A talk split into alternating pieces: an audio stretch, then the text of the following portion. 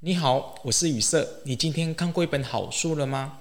常常收听我节目的朋友可能会注意到，最近的节目暂停了一段时间。这是因为我忙于处理一些私人的事务啊，所以呢，节目暂停更新。但是有趣的是哦，我观察到最近节目的点阅率仍然的持续上升攀爬。那在这边呢，我想要感谢大家对节目的支持。那有很长一段时间哦，没有在节目当中来跟大家分享一些关于灵异事件的真实故事，所以呢，在呃停止更新一段时间之后呢，今天这一集节目想跟大家分享一个关于我在日本知名自杀圣地青木原树海旅游的故事。在我开始讲故事之前，记得订阅我的频道。故事一开始呢，我们来谈谈日本知名的自杀圣地青木原树海。相信许多人都听过他的名字，因为呢，关于青木原树海的恐怖传闻，在日本已经流传了数十年之久。最早出现呢，是在一九六零年，也就是六十年前，日本作家松木清张的小说《波茨塔》里面的一个情节，女主角因为一段婚外情而陷入罪恶的情感迷局，最后选择了走入青木海，以自杀来收场。这本小说的畅销引发了一股的风潮，许多为爱所苦、忧郁、社会边缘跟无业工作者呢，陆续来到了这一片青木原树海来选择自杀，希望以自杀来寻求他们没有办法处理的生命的课题。一直到二零一二年，也就是十一年前，已经超过了一千一百具的尸体在青木原树海被发现，这也让青木原树海弥漫着更浓厚的凄美悲伤氛围。有日本的专家一直想知道，说为什么有这么多人选择到青木原树海来自杀？一位精神科专家访问了几个在青木原树海自杀未遂的人，他们都提到一个关键的原因。他们说，因为在青木原树海自杀，可以在没有人注意的情况之下，成功的结束生命。这种说法相当的吻合日本的民族观念，因为日本人本来就不喜欢给人家造成麻烦，同时也不喜欢引起别人的注意。然而呢，这并不是将青木原树海推向自杀圣地名声的主要原因。真正让更多人知晓而广播于流传的是一九九三年在日本出版的《完全自杀手册》。这本书详细的描述了日本富士山脚下以诡异自杀闻名的青木原树海。当时呢，完全自杀手册在台湾出版的时候呢，其实我已经看过了。在一九九四年的时候，详细的描述各种自杀的方法跟技巧，详细的教导你关于各种自杀之后的死亡惨状。所以呢，在出版之后没多久，就被许多国家列入为禁书，在台湾也不例外。我在录这一集节目呢，我有去查这本书。想不到这本书网络上还是可以买得到，售价台币一万块。讲完了青木原树海的历史之后呢，接着就来谈一谈那一年我去青木原的过程。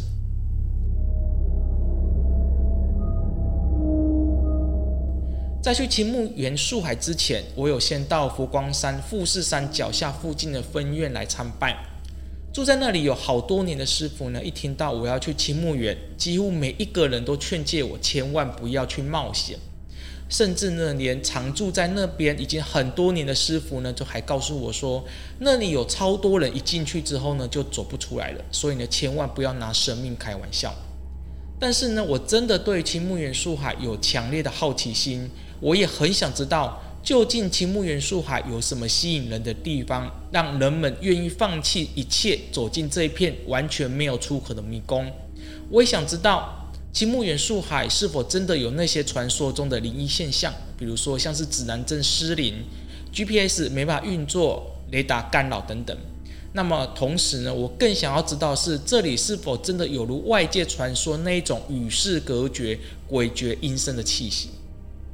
走进青木原树海不久，就可以看到一块的牌子，上面写着：“只有一次生命，你要珍惜它。”你再往前走大概两三百公尺，你就会再看到一块铅皮板，上面写着说：“生命是双亲赋予的宝贵财产，请重新思考你的家人跟孩子吧。”这明显呢，都是为了劝阻那些决意走进青木原树海不再回头的人。我看了这些牌子呢，就让我想到许多年前看的那本书《完全自杀手册》，它上面就对青木原树海有这样描述：他书中的作者教导我们说，当你看到这两块牌子的时候呢，千万不要停留太久，不要被它当成是现实的，因为停留太久之后呢，你会对自杀产生一丝的动摇，你会想要折返。如果你真的想要自杀，那么你要对这两块牌子视若无睹。我一踏入青木原树海，会被茂密的树林和寂静的氛围所包围，树海的路径仿佛是被黑暗所吞噬，看不见出口。这里没有鸟叫声，也没有风声，只有我自己的脚步声。走在这一片树海当中，我感觉到时间感觉真的是停滞了，仿佛整个世界都沉浸在绝望当中。我听说青木原树海有许多自杀者的遗留物，包括遗书、遗照跟自杀工具。这些悲剧的痕迹无时无刻提醒我们，这是一个被绝望和死亡缠绕的地方。人们在这里选择死亡。或许是因为他们没办法承受生活的压力，也或许是被孤独跟绝望所折磨。无论任何的原因是什么，青木原树海已经成为一个沉重而黑暗的存在。据说这片树海里面有着邪恶的灵魂游荡，他试图引诱人们进入到死亡的深渊。有些人进入到这个树海里面只是为了探险，他不是为了自杀，但是进去之后从来没有出来过。据说他们的灵魂可能永远被困在这个树海当中，成为树海的一部分。走进了青木原树海没多久，感觉仿佛进入到另外一个世界。周围是密不透风的树林，空气当中弥漫着湿润和腐败的叶子的味道，地上布满了岩浆冷却之后形成的气孔跟裂缝。有些地方呢，甚至你还可以看到下面深不见底的空洞。树干和树叶上面呢，长满了青苔跟藤蔓。有些地方上面还缠着几条被弃置的绳索跟皮带，似乎是这些自杀者曾经留下的痕迹。我走了差不多一个小时左右，却没有看到任何人和动物的踪迹。这个时候已经过了午后三点，阳光明媚，但是因为树丛实在太密了，太阳光根本就没有办法照射进来。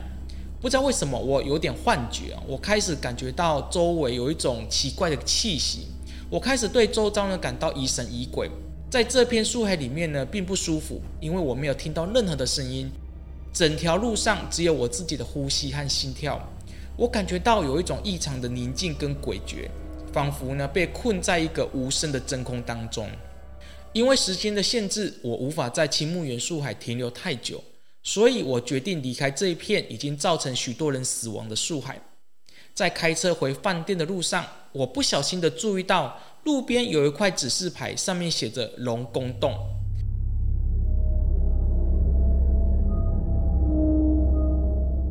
不知道为什么这三个字吸引我的注意。虽然龙宫洞不是我原本预定要去的地方，但是这三个字真的很吸引我。仿佛有一股力量在指引我走向那个地方。我去青木原树海的时候呢，是冬天，但是青木原树海的路上没有积太多的雪，只是说前往龙洞宫的路上呢，却被厚厚的雪覆盖了，而且呢，它的高度来到了膝盖的深度，这使得前往龙洞宫的路上充满一种诡异的气氛。厚厚的白雪覆盖整条路，让一切显得安静而神秘。从停车的路边一直走到龙宫洞呢，是非常遥远的哦，有好几度我都以为是不是迷路了，因为路上它没有指标。我踏着积雪向前走去，很奇怪的是，周围明明没有其他游客，但是走在路上就是可以很明显感觉到四周围有很多人在看我。我也怀疑过，其实真正死过最多人的地方不是青木原树海。我觉得在前往龙洞宫的这一片树林里面，应该有很多人自杀，但是没有人发现。有时候呢，你会听到不知道从哪里传来的声音，就好像有人踏在木头上面裂开的那种声响。但只要你静下心来听，那个声音就不见了。你可以试着想象一下，明明感觉有人在你旁边走动，但是却没有任何人出现。当下的情境让我感觉到毛骨悚然。仿佛有一种隐藏在雪中的神秘力量，在这一片雪白的世界当中，我的呼吸声和脚步声就这样回荡在寂静的空气当中。坦白说，我觉得青木原树海并没有想象中这么可怕，反而是前往龙洞宫的这条路上比较恐怖。走了不知道过了多久，终于来到了龙洞宫。它是一个非常非常巨大的龙岩洞，它的洞口是在地表面上，深入到地穴里面有一个非常非常小的神龛，你从洞口就可以看到那个神龛。如果你想要去参拜那个神龛，你就必须要攀爬下去，大概三十到五十公尺左右。我真的要说，我光是站在那个洞口，就感觉到有一种非常强大的压迫感。我可以很明显的感觉到，这个龙洞宫里面有躲一个我看不到的东西，它产生的一种莫名的力量，把我排挤到，让我感觉到我自己非常非常渺小。我是站在洞口，我根本就不敢爬下去看。那一种恐怖就是洞里面有躲什么东西，然后他用他的那种力量阻挡你不让你下去。后来我考虑了很久之后呢，才攀爬下去。但是我每走一步就感觉到有一种被吞噬感觉，而且那个吞噬感觉是非常强大的。最后我就只站在离那个神龛大概五步距离的地方，我就不敢再往前进了。我站在神龛前面环顾四周。我再一次确定看看，说那种弥漫四周恐怖的气息是从哪里来的？会不会是我多想？还是说这个是由巨大洞穴所散发出来气息？最后我反复的确定之后，我肯定那个神龛里面一定有躲一个一般人看不到的东西。但是我根本没办法断言它到底是神还是鬼。还是有一种超乎你想象的无形的东西在那个里面。总之，我就是不敢走进去看，我也不想要招惹他。国内外许多灵异的地方我都去看过了，没有一个东西比眼前那个莫名的东西哦，让我感觉到更加可怕。我原本想再靠近一步去看看它到底是什么，但是我站了许久之后，我就直接放弃了哦。主要的原因是因为太阳已经西下了，如果再待下去啊，我可能要摸黑开车回饭店。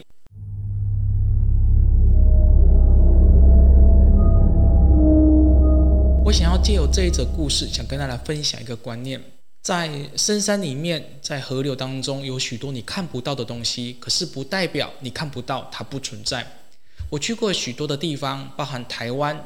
有许多的山林当中，我真的感受到有所谓的摩西娜山神，或者是山妖鬼魅那种东西。我觉得它并不是传说，它是真实的存在。如果你感受不到，那你就没有办法去敬畏山神。但是当你真正的感受到他们的存在的时候，你会发现说他们的那种威吓力会让你感到恐惧的，因为你感受到，所以你会更感觉到自己的渺小，你会更尊敬天地山神跟宇宙。这是我走灵修跟去这么多地方，我觉得大自然教导我的一个观念，就是你要学会尊重，你要学会尊重你看不到的东西，不管是眼前的是寺庙、山水，还是任何一个跟宗教有关系的元素，你都要学会尊重它。这是我个人的感受，这也是我想分享这则故事的原因。好，这一则故事呢就讲到这里哦。如果你觉得精彩，就欢迎订阅和分享我这一集的节目。如果你想继续听我分享其他类型的旅游的恐怖故事，那么请你欢迎留言告诉我。我是雨色，我们下次见。